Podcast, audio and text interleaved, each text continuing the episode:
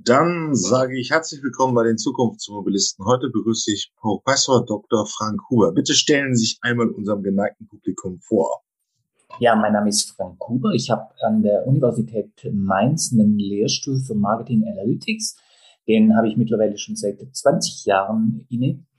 Habe äh, während dieser Zeit noch eine Unternehmensberatung gegründet, aus der ich allerdings vor ein paar Jahren einfach von der Arbeitsbelastung her mich dann verabschieden musste. Ich bin verheiratet und habe eine Tochter, die mich sehr fordert. Ja, ähm, da kommen wir ja gleich dann zum Thema der Zukunft. Sie wird wahrscheinlich anders sich fortbewegen, mhm. als wir es taten, oder? Ja, davon gehe ich hoffentlich mal aus. Also, dass sie nicht mehr auf die ähm, Fortbewegungs-, klassischen Fortbewegungsarten in dem Ausmaß zurückgreift, wie äh, wir es noch gemacht haben. Also ich denke mit Sicherheit, dass sie vielleicht den, den Fahrzeugbesitz nicht mehr in dem Ausmaß äh, in Anspruch nehmen wird. Und ich denke wahrscheinlich auch, dass sie mit Plattformkonzepten so dieses Thema Mobility as a Service äh, ganz stark leben wird, wo wir ja noch am Anfang stehen. Es ist jetzt mal die Frage, was wissen wir denn eigentlich über die Kundenwünsche in der Mobilität, wenn man so auf einem gesellschaftspolitischen Level sich anschaut? Die jüngere Generation möchte sich wirklich anders fortbewegen oder äh, ist es mehr auch ein Medienthema? Also ist, ja, man hört es viel, aber was ist wirklich schon real in der Veränderung? Wollen die Leute, wollen die Jüngeren kein ähm, eigenes Auto mehr haben? Wie wollen sie sich fortbewegen? Wie viel sind sie aber auch bereit für Innovation zu zahlen? Hm. Das ist eine ganz spannende Frage. Wenn, wenn, wenn ich ganz, ganz, ganz tief äh, und ganz, ganz persönlich hier drauf antworten darf. Ich habe es Ihnen gesagt, ich habe einen Lehrstuhl und wir arbeiten sehr, sehr stark empirisch. Das heißt, unsere Studenten werden äh, aufgetragen, Projekte vor Ort bei Unternehmen zu machen oder Kundenbefragungen durchzuführen. Das war vor ein paar Jahren alles gar kein Problem. Mittlerweile habe ich Probleme, weil die Leute nicht mehr zu den Kunden kommen oder in die Befragungszonen kommen, weil sie nicht mehr ein Fahrzeug haben. Das heißt, sie haben im Seminar zum Teil Leute, die zwar vielleicht einen Führerschein haben, aber kein Auto, oder sie haben ein Auto vielleicht von den Eltern, aber keinen Führerschein mehr. Also das hat sich komplett geändert in den letzten zehn Jahren, so als kleinen Einblick, so quasi vor Ort. Äh, ob man das jetzt generalisieren kann, Nein, also ähm, ich glaube schon, dass bei der jüngeren Generation mittlerweile ein Umdenkprozess stattfindet. Nicht nur aufgrund der Friday for Future Bewegung, sondern auch generell Sie sieht einfach, was mit ihrem Planeten passiert. Und die Mobilitätsoptionen stehen ja mittlerweile dann jetzt auch schon in den Startschuhen, dass die äh, auf andere Sachen zurückgreifen können. Gut, ist jetzt ein weiter Sprung. Also junge Studenten werden sich wahrscheinlich kein Elektroauto als Neuwagen kaufen, weil es halt auch immer noch die hohepreisigen Segmente sind. Ähm, eigentlich hat nur noch der Mini von, ähm, von BMW eine jüngere Zielgruppe. Mhm. Ähm, so ein bisschen schickes Stadtauto. Wie, wie haben Sie so diese Entwicklung im Marketing betrachtet? Und das, da sind wir jetzt, wir sind ja schon sehr lange dabei.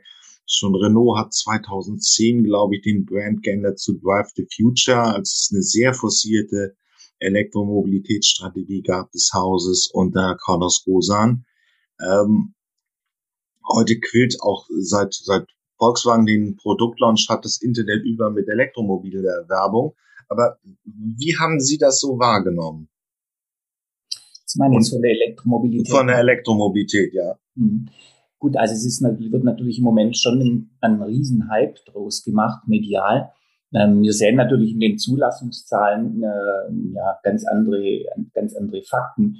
Äh, klar wird immer gesprochen von, die Elektromobilität hat sich verdoppelt, aber wir müssen einfach bei den, bei den Fakten bleiben. Und äh, wenn ich es richtig im Kopf habe, dann hat sich zwar die, äh, der Anteil der Elektromobilität verdoppelt, aber im Gesamten bei den Zulassungen ist er halt immer noch bei 1,3 Prozent. Ja. Mhm. Und das ist jetzt wirklich nicht so, dass man sagen kann, das ist ein Wow. Ja. Und äh, wir haben ja wirklich viel gesehen, dass gemacht worden ist, dass Menschen die Elektromobilität angreifen. Was ich glaube, ähm, wo vielleicht ein, ein Fehler steckt, weshalb dieses Thema nicht so hundertprozentig ankommt, weil nicht kundenorientiert das Thema aufgesetzt worden ist. Ich meine, äh, Sie und ich äh, als äh, Otto Normalverbraucher, Lieschen Müller in Bottrop, was, was braucht sie eigentlich, wenn sie, wenn sie in das Thema Elektromobilität einsteigen will? Eigentlich sind es nur drei Sachen. Sie braucht was zur Reichweite, sie braucht was zur Ladezeit und sie braucht irgendwas zur Verfügbarkeit von Ladesäulen. Das ist es. Mehr brauche ich doch eigentlich gar nicht. So, dann gehe ich jetzt mal auf die Startseite, auf die Landingpage von dem Konzern, der sich die Elektromobilität auf die große Fahne geschrieben hat. Und ich stelle fest, dass bei Volkswagen am Anfang, wenn ich da drauf komme, eigentlich erstmal was von Stromverbrauch steht. Das heißt, ich muss mir meine Reichweite selber berechnen. Ja, wie geht denn das?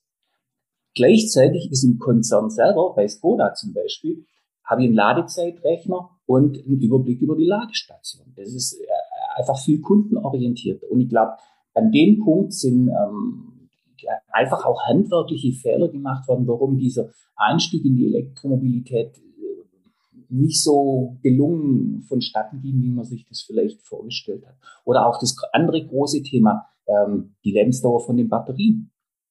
Interessiert mich natürlich als Endverbraucher ungemein. Ja, ich meine, ich weiß, das ist ein zentraler Knackpunkt bei diesem ganzen Thema. Kia schreibt sofort äh, auf, der, auf der Seite hin auf ihrer Landingpage sieben Jahre Garantie. Und äh, damit ist alles gegessen. Äh, bei den großen äh, Konzernen, deutschen Automobilern, muss ich suchen. Ja, finde ich nichts dazu. Das ist natürlich ein bisschen ärgerlich, glaube ich. Also sprich, die fehlende Kundenorientierung hat es mir ein bisschen schwer gemacht, als Endverbraucher in das Thema einzusteigen, trotz aller Subventionen. Also die, der ist praktisch auf den Kundenbedürfnis runterzufahren. Der wichtigste Baustein Batterie, des Elektroautos ist die Batterie. Sie wird entscheiden über den Wiederverkaufswert. Was gibt es da schon? Ähm, was wissen wir über eine stabile Lebensdauer der Batterie? Mhm. Und auf der anderen Seite halt diese Kernfaktoren, ähm, Reichweite, Stromverbrauch, wo kann ich laden, wie genau. kann ich bezahlen. Genau. Und es gibt ja immer so ein bisschen die Frage, wenn Sie, wenn Sie so ein bisschen Ihre Mobilität, wenn Sie sich so als Kundengruppe sehen, Sie, also ein Kunde lebt in der Provinz, der andere in der Großstadt, finden Sie, dass da das Marketing bislang sehr gut funktioniert hat?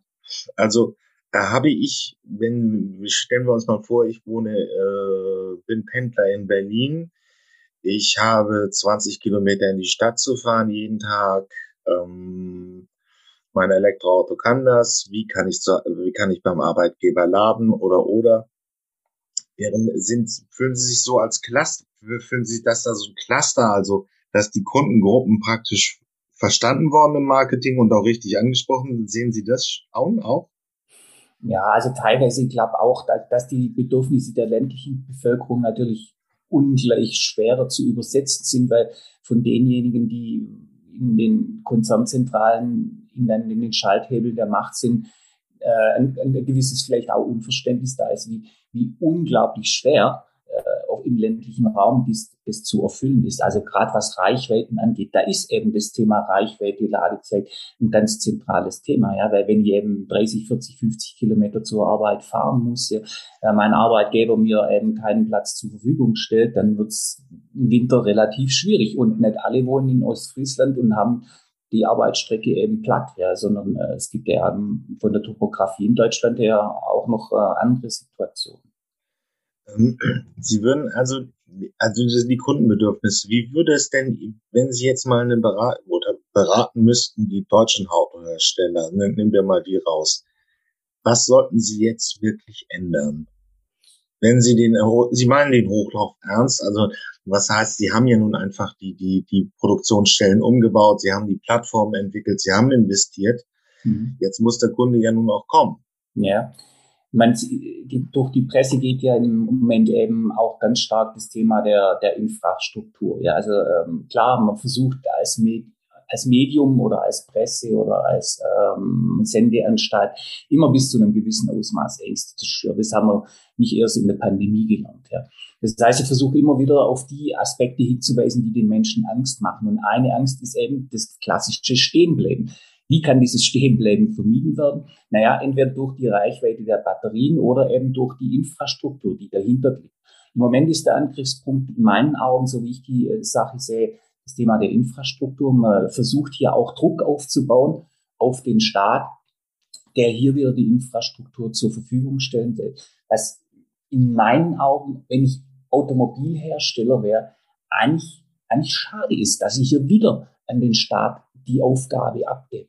Ich meine, äh, jetzt sind die ersten Bemühungen da mit sogenannten Charging Temples. Ja? Also äh, Polestar, Audi versucht hier jetzt äh, diese Infrastruktur selber aufzubauen, äh, weil sie sieht, sie, die, die öffentliche Hand ähm, kommt hier gar nicht hinterher, äh, dass sie irgendwas zur Verfügung stellt.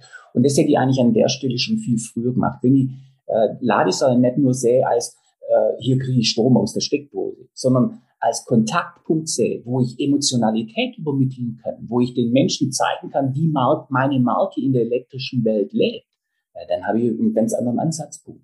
Dann kann ich auch begeistern, dann kann ich emotionalisieren, dann kann ich den Leuten äh, klar machen, wir wollen Elektromobilität.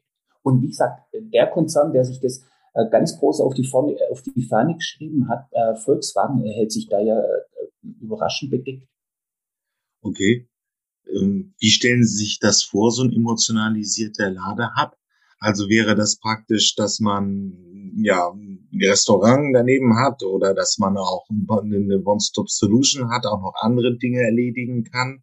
Genau. Online-Pakete abholen oder genau, Also ähm, Polestar macht es ja im Moment schon mit ähm, diesen, ja, ich meine, das sind ja nichts anderes wie ähm, ja, Ladetempel, wo äh, äh, Batterien, die recycelt worden sind, zur Verfügung gestellt werden und die Container, die eben quasi die Hülle bilden, durch, eine, äh, durch ein emotionales Design einfach äh, hip gestaltet sind. Und innerhalb der Bereiche dieser äh, Container, also unten tue ich quasi mein Fahrzeug laden und oben kann ich möglicherweise Polestar erleben oder habe einen Kontaktpunkt, wo ich ähm, mir noch was Gutes tun kann, indem ich was trinke oder was esse.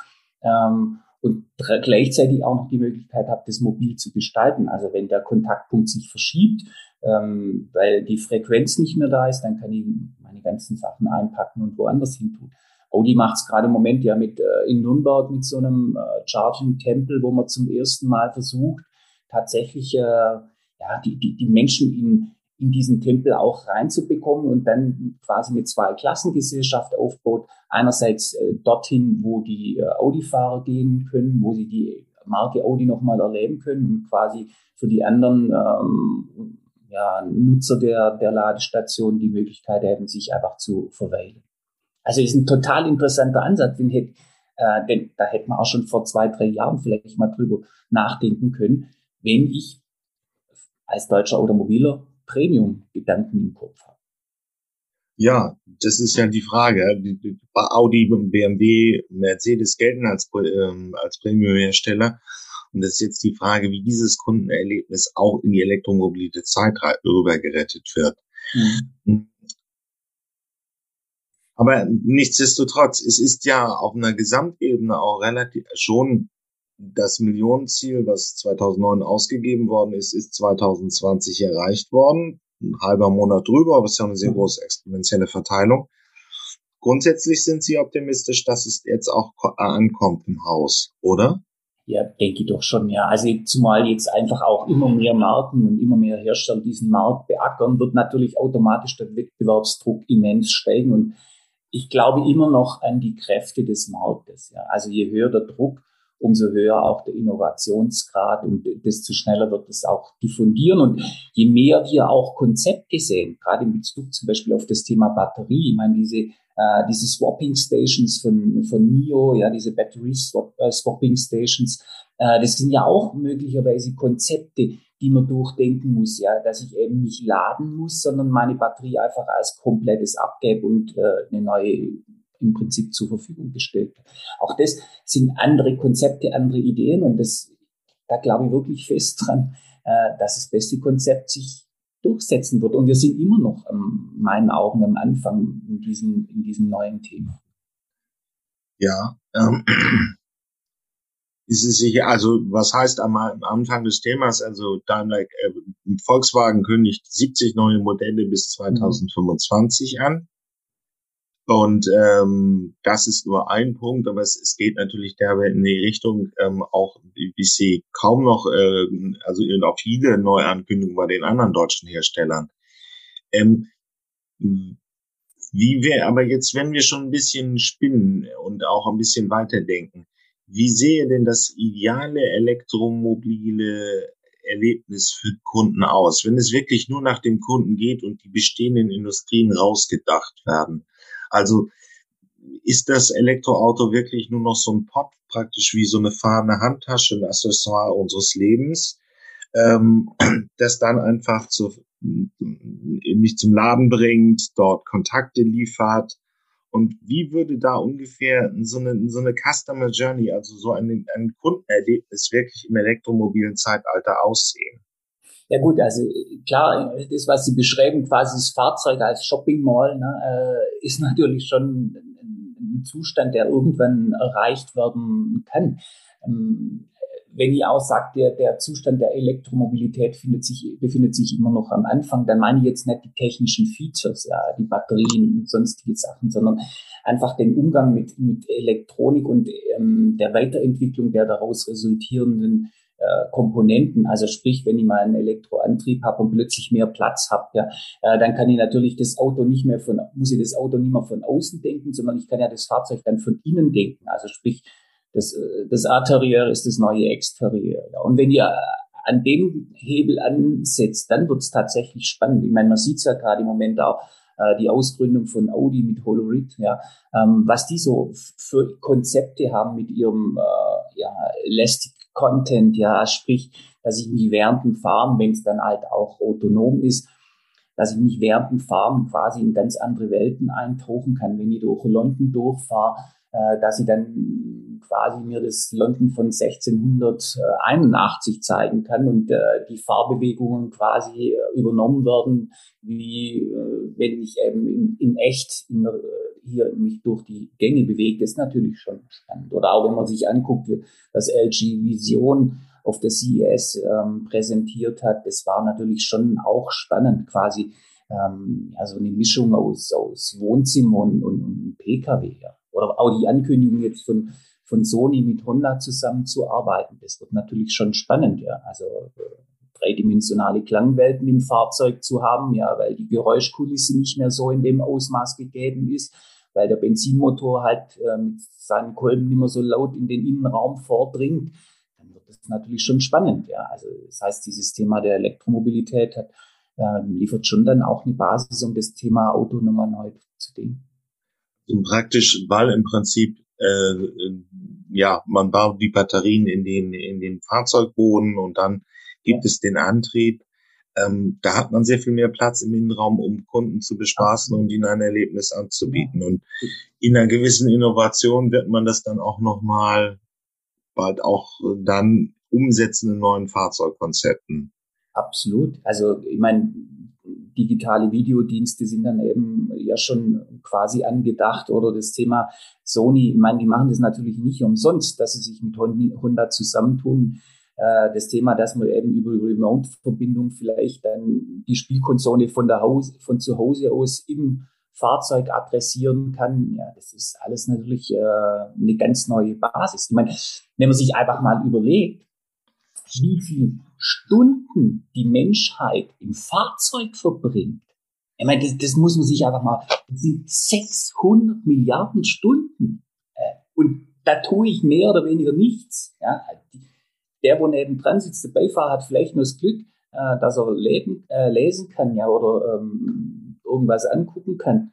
Aber der Fahrer ist ja gezwungen, ähm, geradeaus zu fahren und den Verkehr zu beobachten. Und wenn ich mir das überlege, dass die Menschheit pro Jahr 600 Milliarden Stunden im Prinzip mit nichts tun verbringt, um von A nach B zu kommen und sich das neu durchdenkt, ja, mit was ich hier liefern kann, das ist, ist auch ein gewaltiger Markt und da werden, werden Netflix und Google mit Sicherheit äh, den Markt nicht ziehen lassen. Sie sind ja schon da, das kann man ganz klar sagen. Aber das ist jetzt schon dann faktisch, ja, natürlich bietet das die Elektroauto das gewisse ähm, Möglichkeiten, weil es keine Geräuschkulisse mehr hat und ähnliches. Aber das wäre ja dann schon die Frage autonomes Fahren. Mhm. Das ist ja schon da. Ähm, also nur einen kleinen, wo stehen wir jetzt gerade? Nils Heller hat ja in dieser Podcast-Reihe gesagt, wir werden wahrscheinlich schon die ersten öffentlichen ähm, Versuche, Projekte sehen. Also auch der deutsche Normalbürger kann autonomes Fahren erleben. In den USA ist es schon der Fall. in Phoenix und in San Francisco. Fährt Google mit Flotten? Ähm, wie ist denn dieses Thema so in Ihren Fokus gerutscht? Es bietet ja auch eine gewisse Möglichkeit, das Marketing neu zu denken ums Auto herum. Ähm, wir haben das Google-Auto gesehen, aber wie ist das so ein bisschen jetzt bei Ihnen angekommen? Also ich glaube schon, dass das wird der nächste Meilenstein sein. Ich weiß bloß nicht, in welchem Ausmaß die deutsche Automobilindustrie oder wir in Deutschland davon partizipieren können, weil äh, an anderen Orten hier einfach schon, glaube ich, kräftiger gearbeitet wurde und gearbeitet wird. Sie haben es äh, gerade eben adressiert, ja, ähm, wo auch die gesetzlichen Grundlagen ganz andere sind und wo in Deutschland in meinen Augen äh, jetzt mal von, von, von, von staatlicher Seite einfach immer noch äh, eher die Behinderungs- oder Verhinderungskultur herrscht. Klar, wir haben jetzt seit äh, 2021, Juni äh, 2021 tatsächlich die Möglichkeit von äh, gesetzlicher Seite, dass wir uns in das Thema hineinbewegen können. Aber irgendwo brauche ich ja dann auch Teststrecken und das heißt, äh, ich muss dieses ganze Thema runterbrechen auf die Kommune, auf die Gemeinden, auf die Städten, weil die müssen ja dann ihre äh, öffentlichen Straßen zur Verfügung stellen. Und da wird es dann schon wieder spannend. Welcher Bürgermeister wird sich heute äh, aus dem Fenster und sagen, wir machen eine Teststrecke? Wenn er nicht äh, sonderlich mutig ist. Ja, also das, äh, ja, wir müssen ja die Pioniere hier auch mal lohnen. In Bad Birnbach ja. hat es das ja schon gegeben. Ich packe das auch in die Shownotes dieser ähm, äh, Episode. In Bad Birnbach sind sie schon gefahren, auch im Rahmen der Bach. Also, die Frage, ähm, nur um das nochmal ähm, noch zu rekapitulieren, die Tickenzulassung in Deutschland ist möglich seit letztem Jahr Mai. Ähm, und das heißt, ich könnte ja nun anfangen. Welche, wo würden Sie denn jetzt im Prinzip anfangen, ein, ein Projekt zu starten, um dieses Thema voranzutreiben? Also ich glaube, wo es Sinn machen würde, ist tatsächlich der ÖPNV. Ja, also ich habe immer die gleichen Strecken. Ja, ich habe Streckenabschnitte, die tagtäglich zigmal gefahren werden. Das heißt, das Fahrzeug ähm, hat immer dieselben Abläufe zu durchlaufen. Ich habe sogar möglicherweise einzelne Strecken, die für die Busspur oder die für die Bussen extra, extra Spuren anbieten. Das heißt, ich könnte mir das äh, durchaus vorstellen. Ich habe in äh, 2020 ähm, in Barcelona auf einer Konferenz, Smart City Konferenz, die Gelegenheit gehabt, äh, in einem Bus mitzufahren, also vollautonomen Bus mitzufahren, der sich in den äh, Straßenverkehr von Barcelona eingegliedert hat. Es war sensationell. Also es, es war wie normal, in Anführungszeichen, wie man es jetzt kennt. Äh, und der Verkehr in Barcelona zeichnet sich jetzt nicht gerade dadurch aus, dass er sehr strukturiert vonstatten geht. Ja. Also von dem her war es eine interessante Erfahrung. Und ich glaube, das ist, ist schon auch vor dem Hintergrund Psychologie. Ja. Hm, irgendwie muss ich ja versuchen, die Menschen zu gewinnen für diese Technik. Und wenn ich sehe, das funktioniert und äh, ich sehe, da ist eine Bereitschaft da, dann würde ich es vielleicht dann auch auf mein, mein Privat oder in meinem Privatleben akzeptieren. Und ich meine, diese, äh, diese Grundgläubigkeit, äh, ich meine, ich bin selber Vater, der, dass äh, man als Eltern meint, wenn ich mein Kind in einen, äh, in einen Busfahrer übergebe, in einem prest gefüllten Bus, wo 80 Kinder eng an eng sitzen, wo der Busfahrer dann irgendwelche Streitigkeiten schli äh, schlichten würde, der mental mega unter Stress ist, äh, der sich trotz allem nur im Berufsverkehr oder zur Primetime irgendwie durchs Gelände ackern muss, ja, äh, zu sagen, ja, das ist das sichere, die sicherere Option, weiß ich nicht. Wenn man daran arbeiten könnte, ja, also auch psychologisch arbeiten könnte bei den ähm, in der Gesellschaft oder bei den Individuen, glauben, wäre das schon ein erster, erster großer wichtiger Schritt. Ich, ich bin gar nicht unbedingt davon überzeugt, dass es ist der Multi-Individualverkehr ist. Es, der Pkw ist, der als erstes da ähm, die Fortschritte zeigen muss. Es ist ja die Frage, weil ähm, auch gerade man, das gilt ja schon sehr lange, beim ÖPNV wie auch in der Logistik gelten halt Arbeitsverträge und ich mhm. kann einfach äh, das entscheiden, dass das autonome Fahren eingesetzt wird und nicht den umwendigen Weg, aufwendigen Weg gehen muss und sagen wir Personenkraftfahrer und eben Käufer von Neuwagen dazu überzeugen, diese neue Technologie zu kaufen. Ähm, Aber die, die Psychologie, und da sind wir ja Deutsche, wir haben ja ein bisschen, wir sind ja hier auch in Deutschland, wir haben ja immer Angst vor neuen Technologien.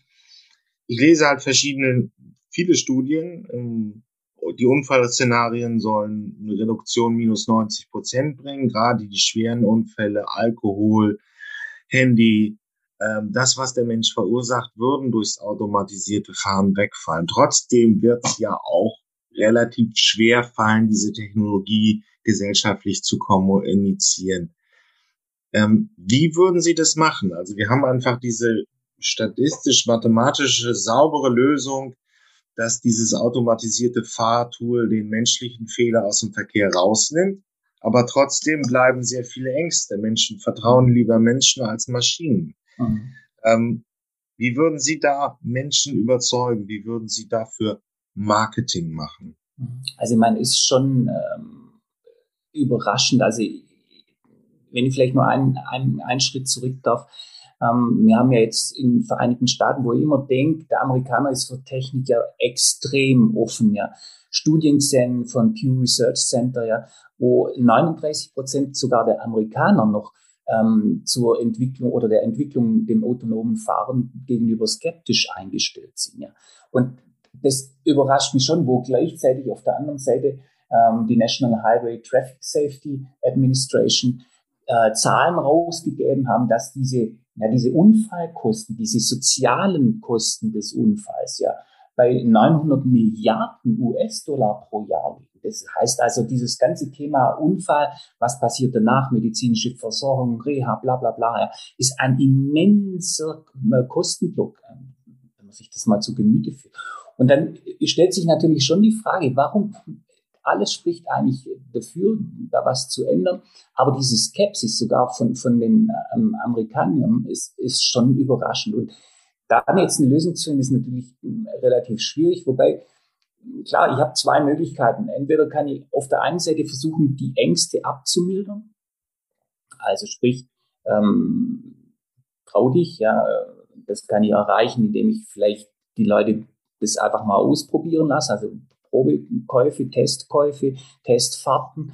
Ich kann versuchen, diese Ängste, die da äh, auftauchen, vielleicht auch abzumildern, indem ich ein Äquivalent anbiete. Ja, also, dass die Angst aufgewogen wird, in eine Trade-off-Situation gebracht wird, zum Abwägen. Ja, klar habe ich ein bisschen Angst, aber ich bekomme auf der anderen Seite ja auch etwas, ja, um diese ähm, Angst zu mildern. Möglichkeit eins, Möglichkeit zwei, gehe auf die andere Seite ähm, Stichwort Nutzen. Also ich sage, versucht dramatisch den Nutzen zu über, erhö überhöhen, ja, was mir das alles bringt.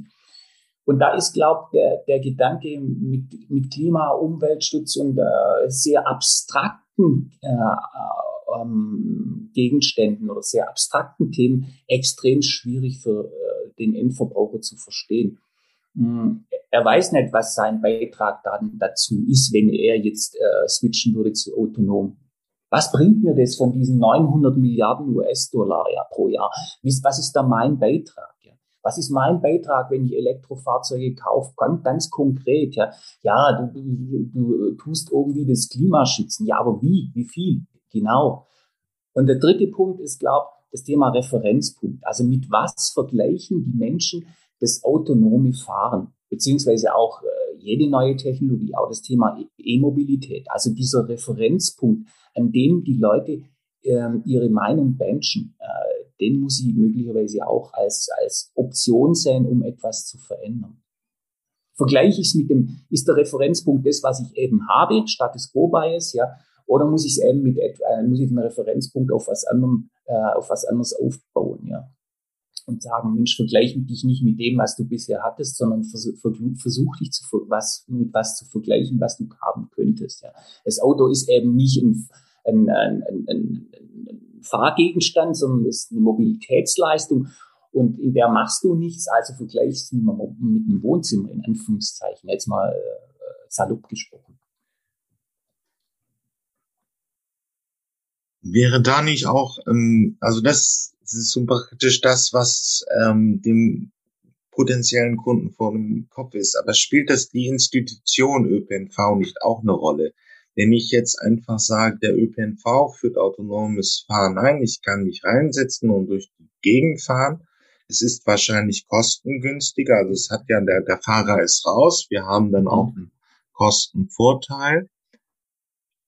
Ähm, wäre das nicht der bessere Weg, überhaupt einen Kunden ähm, Akzeptanz zu gewinnen, als wenn ich jetzt sagen würde, jeder kauft sich selber diese neue Technologie und fährt dann ähm, auf den Straßen herum und werden mal sehen, ob es äh, funktioniert oder nicht. Man kennt die Beispiele in den Medien, die werden natürlich auch in den Medien massiv überbewertet, ähm, bezogen auf jetzt auf den Tesla-Autopiloten und da hat eine Plane mal geflackert und da ist der Tesla reingefahren und es gab einen Toten. Ähm, das ist ein Thema, die, die Deutschland bei 80 Millionen, dreieinhalbtausend Verkehrstote, 400.000 Schwerverletzte sind natürlich kein Thema mehr. Oder wenn irgendwo in der Regionalpresse. Also der ÖPNV könnte diese Aufgabe bewältigen, weil man, ja, weil er als Institution auftritt. Absolut. Und dann kommt noch ein weiterer Aspekt dazu. Ich meine, ähm, Risiko hat auf der anderen Seite auch immer, immer etwas mit Vertrauen zu tun. Ja. Ich kann Risiken minimieren, wenn ich auf der anderen Seite vertraue. Ja. Und dieses Vertrauen aufzubauen in diese ne-, neue Technologie ist auch deshalb relativ schwierig, weil Vertrauen auch bis zu einem gewissen Ausmaß eine soziale Komponente hat. Also stellen Sie vor, Sie, ähm, Sie fahren Ihren, Sie fahren ein Fahrzeug ähm, zu Hause, immer das gleiche, Ihren BMW. Sie kommen an eine andere Stadt, äh, Sie brauchen, äh, Sie mit dem Flieger dahin geflogen, Sie ähm, nehmen sich einen Mietwagen und Sie nehmen wieder das gleiche Auto, das Sie daheim auch fahren.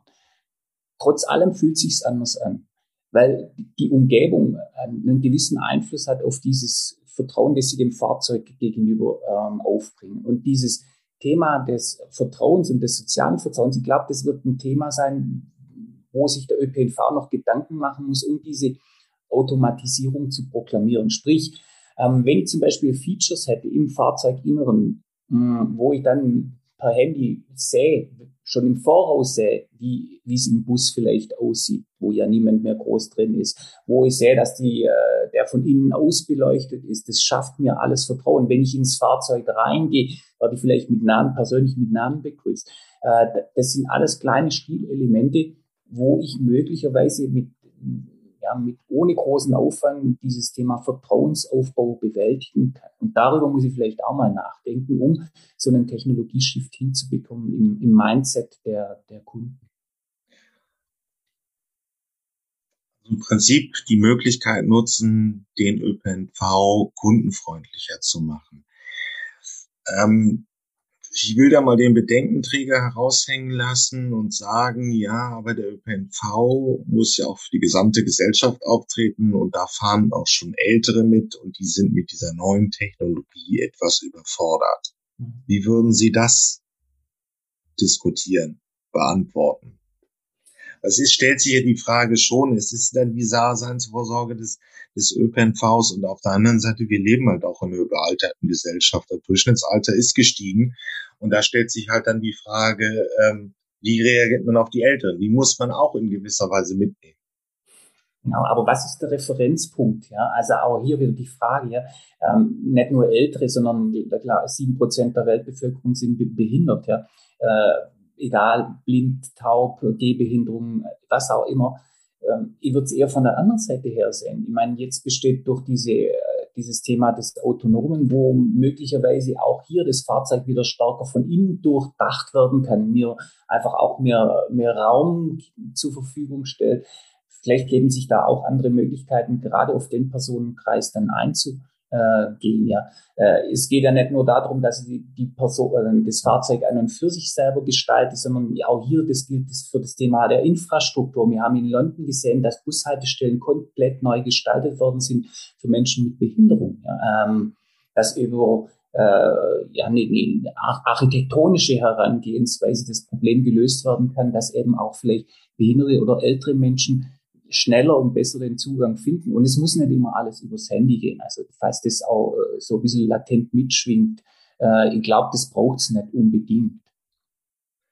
Also praktisch, Ja, da sind wir wieder beim Menschen. Wir können den Menschen als Fahrer ersetzen, aber vielleicht bräuchten wir eine Art Servicekraft da, die die Menschen mitnimmt in den neuesten Projekten. Wenn man sich denn jetzt mal anguckt, ja, ähm, so ein bisschen ja hier im Raum auf der Fachwelt. Wahrscheinlich könnte es einfach ein ziemlich simpler Shuttle sein, der zwei Verkehrsknotenpunkte miteinander verbindet. Einfache Strecke, das ist technisch machbar. Sagen wir mal vom Frankfurter Flughafen in die Frankfurter Innenstadt, mhm. Geschäftsleute zu ihren Terminen zu bringen und wieder zurück. Ähm, das wären so im Prinzip die Engpunkte, wo das, wo die Entwicklung beginnen könnte. Absolut. Also ich, würde, äh, wie gesagt, also sowas versuchen, so einfach wie möglich zu halten, dass ich auf alle Fälle in der Lage bin, durch quasi null Fehler, also dass eben nichts passiert, die Kunden peu à peu zu begeistern verstehe und, und in die, mit der Technik ähm, irgendwie zumindest mal in Kontakt kommt und dann auch sehen, dass äh, es eine Möglichkeit besteht, diese Technik zu akzeptieren und diese ganzen Vorbehalte teilweise, die medial eingestreut äh, werden, sich dann relativ schnell in Luft auflösen. Ich meine, jeder von uns fährt am, am, am Airport, wenn er vom Flugzeug aussteigt, mit meistens einem autonomen Bus äh, in, die, in die Hallen, um sein Gepäck aufzuholen. Äh, da wird es akzeptiert. Hm, warum nicht auch, so wie Sie es beschrieben haben, von der Haltestelle einen Schritt weiter? Äh, die Leute sehen es, es funktioniert. Ich kann es nur aus eigener Erfahrung sagen. Also ich fand's, ich fand's begeistert. Ja, also ich fand es irgendwie total toll. Ähm, beim Einstieg kann ich mit einem medialen Butler arbeiten, ja, weil sie gesagt haben, ältere Personen, älteres Segment, die mir möglicherweise einen Hinweis, der mir möglicherweise einen Hinweis gibt, ja. Also ich kann das mit Sicherheit völlig neu denken. Und dann wird es total spannend. Aber dann bringen Sie doch mal, wenn wir jetzt hier schon so ein bisschen Mobilitätsdesign entwickeln, bringen Sie doch mal Ihre Perspektive ein in so einem Bereich von Städteplanern, von, ja, das gibt's heute auch schon, das ist eine neue Berufsgruppe. Die verstehen sich nicht mehr so richtig als Automobildesigner, der das Auto entwickelt, sondern als Mobilitätsdesigner. Auf dieser nahen Strecke, so ein, so ein Verkehrsknotenpunkt von A nach B, ähm, wie sollte dieses Mobilitäts Erlebnis insgesamt sein, wenn ich diese Strecke vom meinetwegen Frankfurter Flughafen in die Innenstadt bewältigen will? Ich glaube, dass auf jeden Fall Sicherheit im sozialen Kontext stattfindet. Ja. Also es ist meine pure Überzeugung. Das heißt, ich muss gucken, dass ich das Individuum, das erstmal vielleicht unsicher ist und kein Vertrauen in dieses neue Produkt hat, dadurch zu überzeugen versuchen, dass er den ersten Schritt macht und in dieses, in dieses Fahrzeug einsteigt. Das heißt, ich muss die Infrastruktur, die davor ist, die Haltestelle so gestalten, dass ich schon mal Lust habe, überhaupt an dem Thema äh, mitzumachen und dass die Haltestellen nicht so aussehen, wie sie im Moment teilweise in Frankfurt aussehen, wo ich im Prinzip Angst haben muss, ähm, dass ich überhaupt äh, nach B komme, weil äh, schon in A das erste Risiko besteht, dass ich überhaupt nicht einsteige, weil ich möglicherweise kein Geld mehr habe, weil äh, ich möglicherweise mit einem Messer bedroht werde. Ja. Also das heißt, ich muss da dafür schon mal versuchen, ein, ein Ambiente zu schaffen, wo die Menschen den Sprung machen. A, B. Dann auch hier das Thema von innen nach außen denken. Ich glaube, die äh, Art und Weise, wie im Moment Menschen befördert werden, ist nicht unbedingt das, äh, die Art und Weise, wie sie heute 2022 befördert werden wollen. Das ist alles recht und gut gewesen in den 50er, 60er Jahren, wo Menschen von A nach B gefahren werden mussten, um dort zur Arbeit zu kommen äh, und dann wieder zurück. Aber heute, äh, jeder spricht ja von Work-Life-Balance und, und äh, einer gewissen Lebensqualität muss ich dann auch das Thema durchdenken im Innenraum, so wie es die Automobiler in ihren äh, PKWs machen. So muss ich mir das vielleicht auch mal zu Gemüte führen, was ich da im ÖPNV machen könnte. So Unterhaltungselektronik reinführen, Möglichkeiten zur sozialen Vernetzung zu bilden. Zum Beispiel, ja. Und es ist ja nicht irgendwie so, dass ich im Bus unbedingt mit meinem Nachbar äh, meine neue Lebensgeschichte oder die neue Lebensgeschichte äh, transportieren möchte. Ich möchte ja auch nicht im Bus den, wo, der wo neben mir sitzt, mit dem äh, nächste Woche in Urlaub gehen. Ja, ich möchte da groß keine Reisebekanntschaften, sondern es ist ein, ein Nahverkehrsmittel, wo ich reinsteige, wo ich eine bestimmte Zeit einfach mit Nichtstun verbringen muss, ja, äh, die, wenn sie angenehmer gestaltet wäre, vielleicht von mir auch öfters genutzt werden würde. Alles klar. Das sind ein bisschen die Visionen für die Zukunftsmobilität. Ich möchte mich bedanken für dieses Gespräch, Herr Professor Huber. Gerne, Herr Fakt.